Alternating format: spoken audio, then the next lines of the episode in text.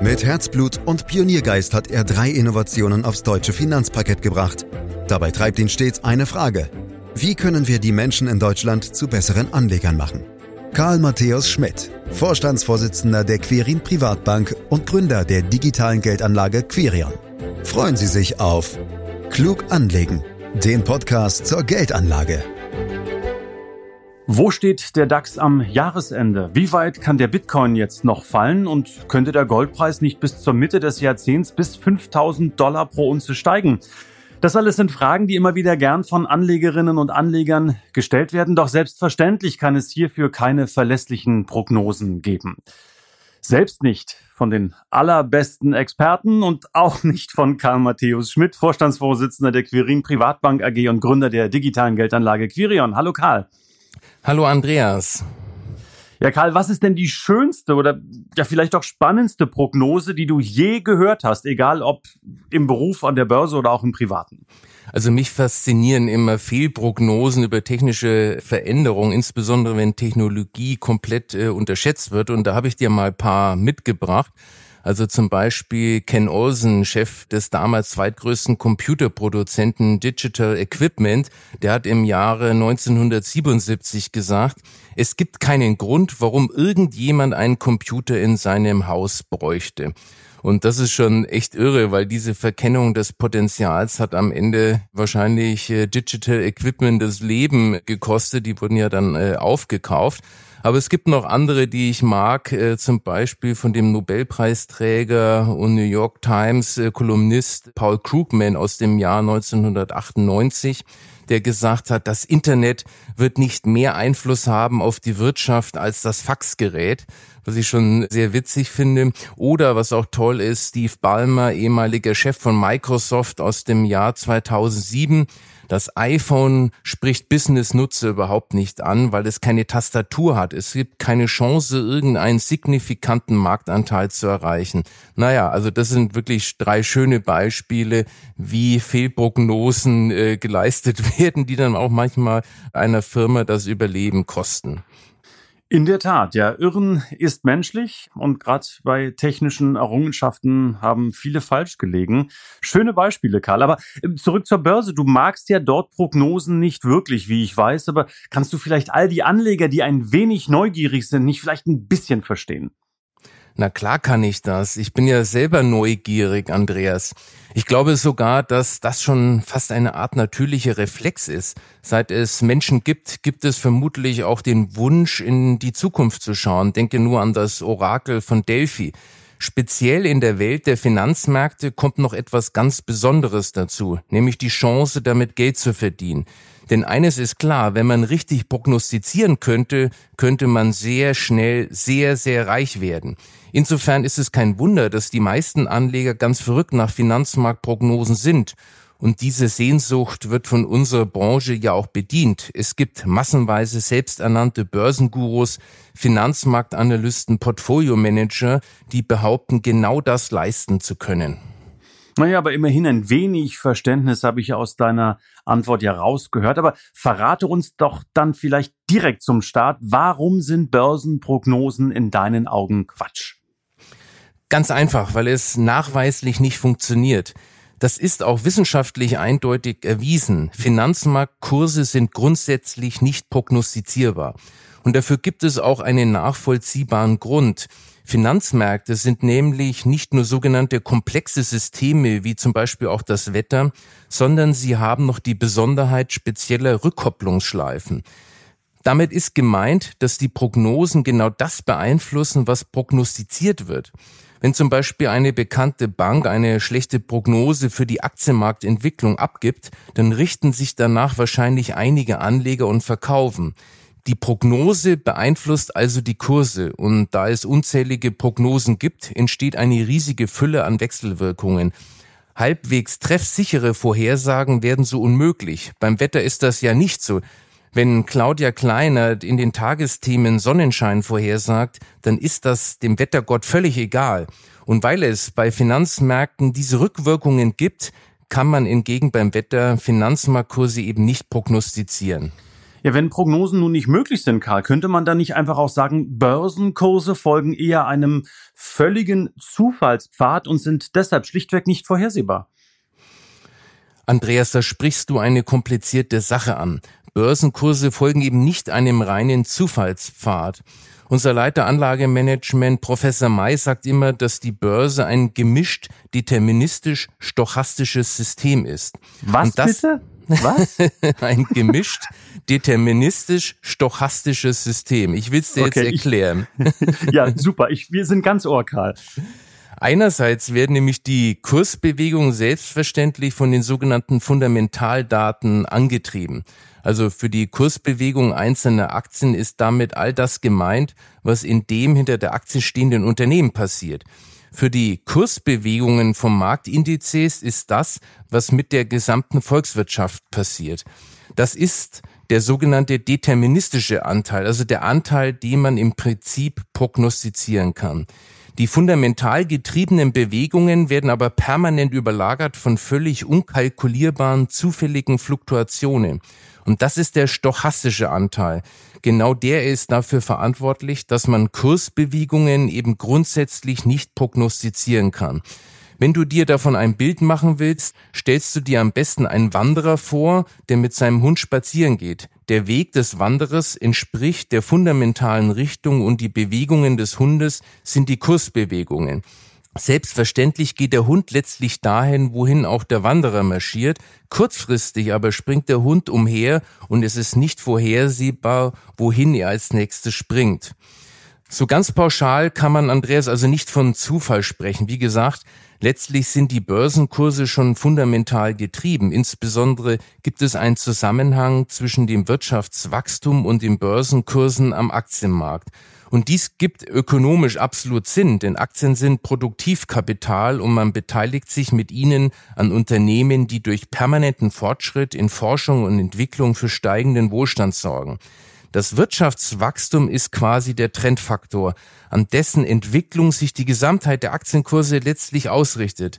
Das kannst du übrigens auch an den langfristigen Chart ablesen. Sie zeigen, dass Aktienkurse der BIP-Entwicklung folgen und deshalb sind die Kurse langfristig nach oben gerichtet, weil auch die Wirtschaft beständig wächst. Das heißt in der Praxis, dass die Wahrscheinlichkeit, dass die Kurse steigen, größer ist, als dass sie fallen um dir da eine Hausnummer zu geben, mit einer Wahrscheinlichkeit von 55 bis 60 Prozent steigen die Kurse.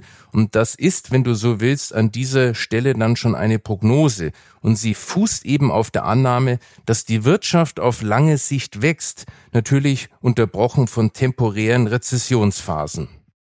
Und um es hier vielleicht mal für ein und alle Mal festzuhalten, Karl, dann hältst du es also wie Börsenlegende Peter Lynch, der sagte mal, niemand war je in der Lage, die Börse vorherzusagen. Es ist eine totale Zeitverschwendung, Fragezeichen. Ganz klare Antwort, Andreas, ja. Und äh, Peter Lynch habe ich übrigens in meiner Jugend wahnsinnig gerne gelesen. So, ich finde es übrigens auch bezeichnend, dass eine solche Erkenntnis aus dem Mund eines extrem erfolgreichen Asset Managers kommt. Peter Lynch managte 13 Jahre lang den sogenannten Magellan-Fonds, einen der erfolgreichsten Fonds überhaupt. Dabei war er extrem breit aufgestellt, bewies einen sehr langen Atem und eine ruhige Hand bei seinen Investments. Im Grunde beherzigte er viele Grundsätze der Kapitalmarktforschung, für die wir auch einstehen. Peter Lynch hat offenbar in seiner eigenen jahrzehntelangen Praxis erlebt, dass man kurz- und mittelfristige Börsentendenzen nicht prognostizieren und daraus verlässlich Kapital schlagen kann. Immerhin hätte er sich bei seinen Erfolgen auch als erfolgreicher Manager verkaufen können, machte er aber nicht, weil er offenbar ein reflektierter und ehrlicher Mensch ist, der sich eben nicht in die eigene Tasche lügt.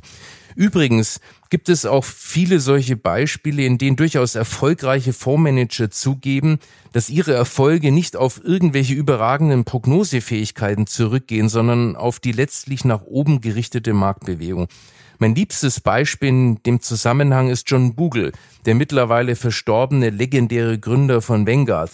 Er hatte mal in einem Interview erzählt, wie ihm bei seinen eigenen Anfängen als Fondsmanager sein damaliger Chef gesagt hätte, dass es letztlich nur eine Sache gibt, die er sich merken muss, wenn er erfolgreich sein will. Nämlich, denk immer dran, keiner weiß irgendetwas. Und damit meinte er natürlich die zukünftigen Kurse. Ja, so ein bisschen Demut im täglichen Leben, auch im Job, kann sicherlich nicht schaden und auch bei der Börsenanlage. Ich weiß, dass ich nichts weiß, äh, gibt's ja auch als geflügeltes Wort. Karl, vor allem in Deutschland ist die Vermögensanlage ja oft eher prognoseorientiert, so zumindest mein Eindruck. Ähm, du bist ja hin und wieder auch auf Messen und Veranstaltungen unterwegs, so wie ich auch dann auf der Moderationsseite.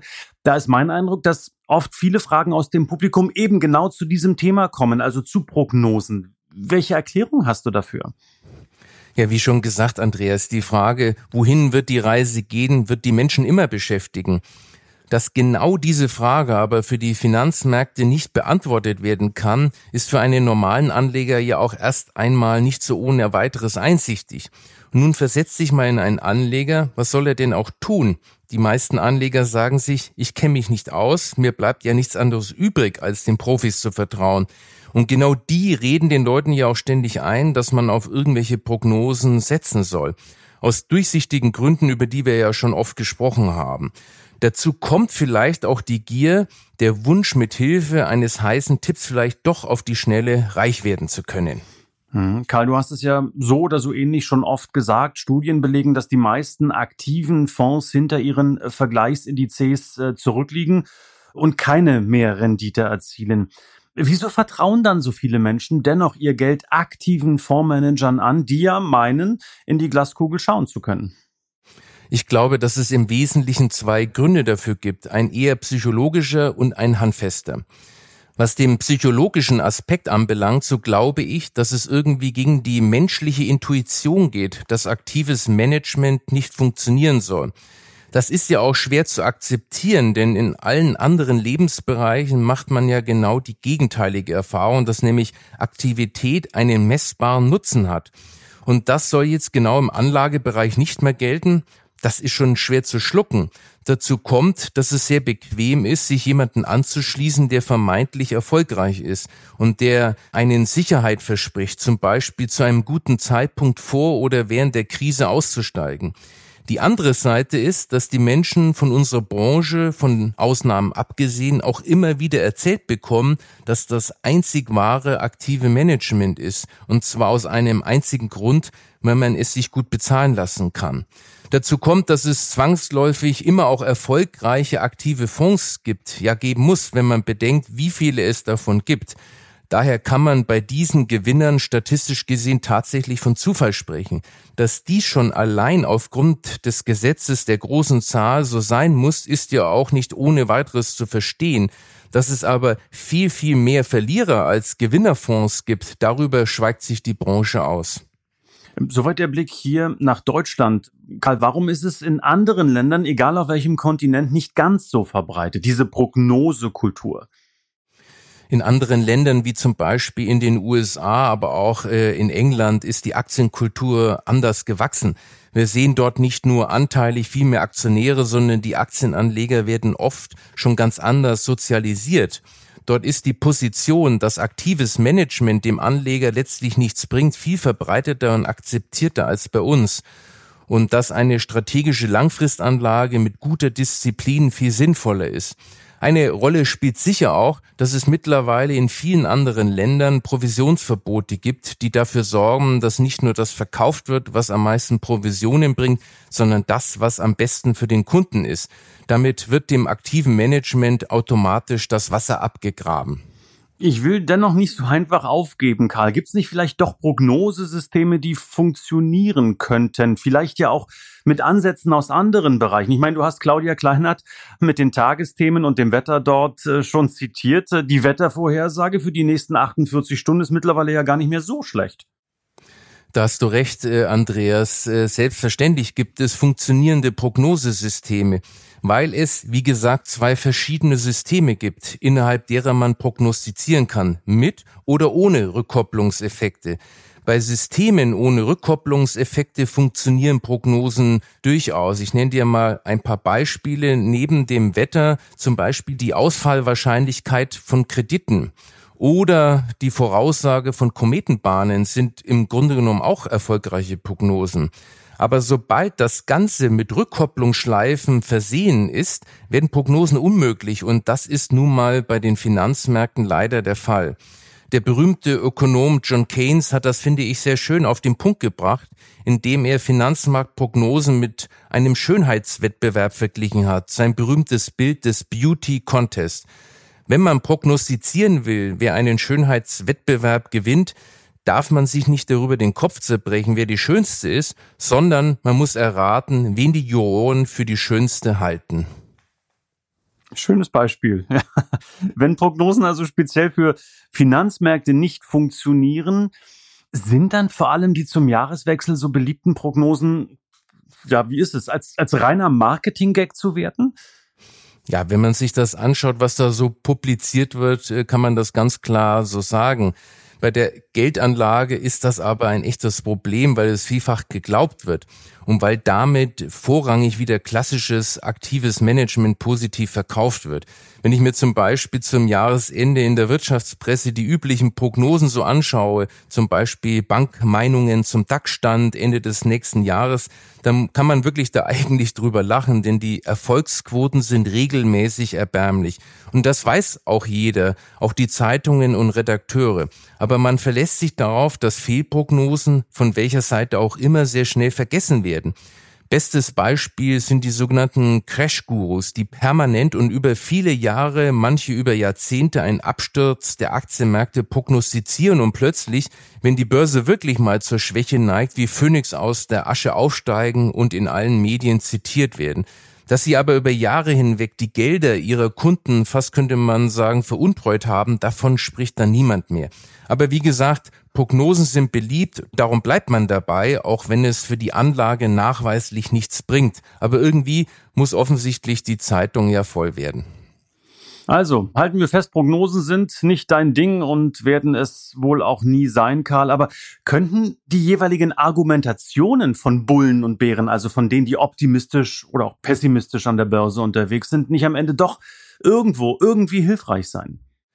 Natürlich können sie hilfreich sein, sie können gut geschrieben sein, sie können informativ sein, sie können auch gut analysiert sein, aber für den Anleger sind sie am Ende definitiv nutzlos.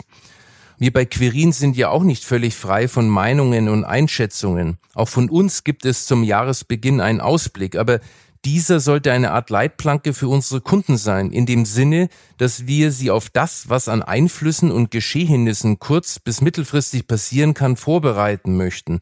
Oder, um es mit dem alten Griechen Perikles zu sagen, es kommt nicht darauf an, die Zukunft zu kennen, sondern auf sie vorbereitet zu sein.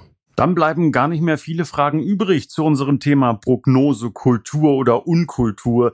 Karl, vielleicht nur noch eine. Welche Prognose würdest du denn gern mal abgeben? Bist aber dazu nie gefragt worden. Jetzt hast du diese einmalige das, Chance. Das ist natürlich eine tolle Möglichkeit, Andreas. Und dann, nehme ich, und dann nehme ich mir doch gleich mal den DAX vor. Also ich prognostiziere, dass der DAX in zehn Jahren bei 31.600 Punkten steht. Da staunst du was, oder? nee, kann ich nicht ernst nehmen. nee, ich habe es mir einfach gemacht. Ich habe einfach einen Zuwachs von sieben Prozent auf den derzeitigen DAX-Stand gerechnet. Aber glaub mir, in meinem Anlagemanagement, da interessiert sich auch keiner für diese Prognose. Oh, wir vielleicht schon. Und ähm, das ist hier für ein und alle Mal festgehalten, Karl. Im Jahre 2021, in zehn Jahren, der DAX bei 31.615 Punkten. Wenn wir dann beide noch leben sollten, könnten wir in einem Podcast genau über dieses Thema sprechen und schauen, ob du recht gehabt hast. Ähm, ich danke dir ganz herzlich für dieses Thema, für die Äußerungen, für die Einschätzungen. Karl Matthäus Schmidt in diesem Podcast zu Prognosen. Ähm, der Podcast erscheint jeden Freitag, meine Damen, meine Herren. Ähm, können Sie das abonnieren? Ja klar, können Sie das abonnieren. Beispielsweise bei Apple Podcast oder überall da, wo es Podcasts gibt. Dann verpassen Sie nämlich keine Folge dieser schönen Serie. Ähm, mehr Infos, wenn Sie mögen, unter www.quirinprivatbank.de, Fragestellungen unter podcast.quirinprivatbank.de und ich glaube, dann haben wir für heute alles beisammen für diesen Podcast. Ich sage herzlichen Dank fürs Lauschen. Das war Klug anlegen. Der Podcast zur Geldanlage der Quirin Privatbank mit dem Vorstandsvorsitzenden Karl Matthäus Schmidt. Wir freuen uns über Ihre Rückmeldungen und Themenwünsche, die Sie uns gerne an podcast.querinprivatbank.de senden können. Die Querin Privatbank steht für echte Unabhängigkeit, da sie auf Provisionen und hauseigene Produkte verzichtet. Das innovative Anlagekonzept Markt, Meinung, Wissen beruht auf bewährten Erkenntnissen der Finanzmarktforschung und investiert frei von Prognosen in den weltweiten Kapitalmarkt. Die Bank unterstützt interessierte Anleger bei der Altersvorsorge und dem langfristigen Vermögensaufbau. Mehr Informationen erhalten Sie unter querinprivatbank.de.